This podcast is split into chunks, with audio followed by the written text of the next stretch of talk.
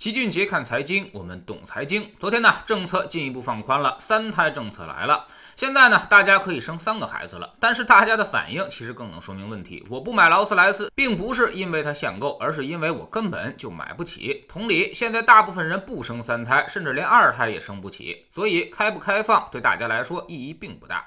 之所以要开放三胎，原因大家都十分清楚，就是老龄化和少子化同时出现，并且都在加速而来。之前二孩政策呢，曾经在二零一五年、二零一六年出现过一波生育高峰，然后政策效果在大幅度的衰减。第七次人口普查数据显示，二零二零年我们的生育率已经降到了一点三的水平，而国际上正常维持生育人口数据应该在二点一左右。所以呢，我们现在已经十分危险了。按照这个趋势发展下去，估计“十四五”期间人口就会发生逆转。那么有人又说了，人口少点不是好事吗？干嘛非得要那么多人呢？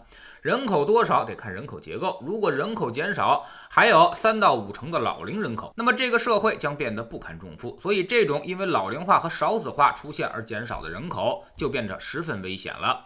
于是，我们才放开三胎，希望能者多劳，有生育意愿的家庭尽可能的多生，从而减缓人口老龄化的到来。那么，会有效果吗？如果只看网友们的反应，那肯定是不会有效果的。大家纷纷表示自己不愿意生育的想法，说如果那样，我们上有四老，下有三孩，平常还要九九六，退休要到六十五。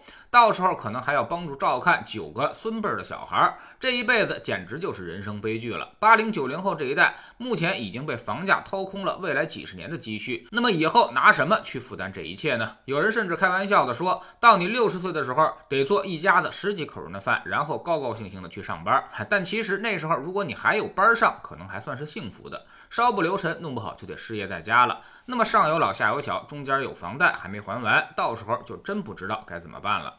当然，问题还绝不仅仅是远期的麻烦，当下就有很多无解的问题。一个孩子可以交给老人带，两个孩子就必须要牺牲一个家里的劳动力了，三个孩子恐怕保姆就将成为标配。那么一个人上班得赚多少钱才能负担这么一大家子的开支？现在可不是当年生生个孩子就天赋碗筷的事儿。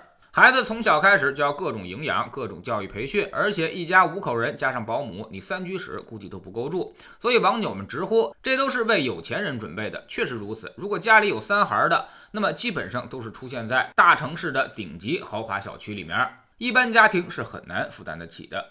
那么，既然三胎政策有这么多的困难，那么我们放开它的意义又何在呢？哎，这是知识星球齐俊杰的粉丝群里面大家问到的最多的一个问题。但其实老齐认为，三胎肯定是有效果的。你不想生，并不见得别人也不想生。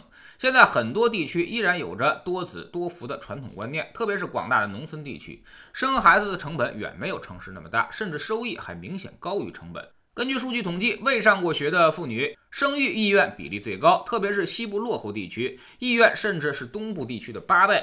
在贵州、广西、江西、海南等地，大家理想生育子女的数量都超过了两个。特别是重男轻女的传统之下，很多地方一定要生到男孩为止。在这些地区呢，前两个孩子均为女孩的家庭当中，生育三胎的意愿竟然高达百分之四十五。而这些人群的基数其实还是相当庞大的，只是他们没有在互联网时代的话语权而已。所以你感觉没人愿意生，但其实并非这样。三胎政策其实并非只是针对富人，最主要的用户人群可能就来自于这些西部的落后地区。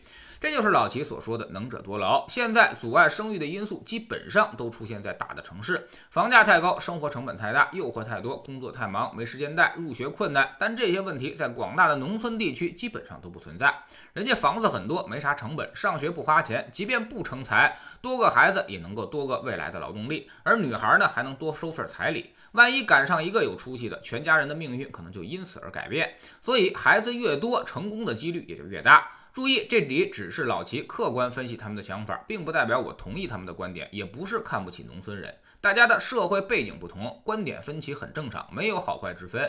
你在那样的环境之下，也会做出同样的选择。所以综合来看，三胎放开之后，生娃的主力肯定出现在农村地区，出生人口会明显的提升，对于缓解老龄化肯定会有一定的效果。但这也意味着我们的城镇化可能要倒退，甚至若干年后还要重来一遍。但这也是没有办法的办法，两害相权取其轻，先缓解人口压力再说吧。人口素质可持续性的问题就先顾不上了。插播一个通知，今晚八点在某音平台视频直播，同样是齐俊杰看财经的账户名，我们不见不散。在知识星球找秦爵的粉丝群，对于年轻人来说，现在务必要开始着手准备养老的问题了。靠体力打工终究是有个头的，你务必要给自己准备一份财产性收入，以便自己在失业和躺平之后，依旧能够产生源源不断的收入，维持家庭的必要开销。之前老齐给过大家一个财务自由的方案，通过三个账户的投资就可以实现这样的效果。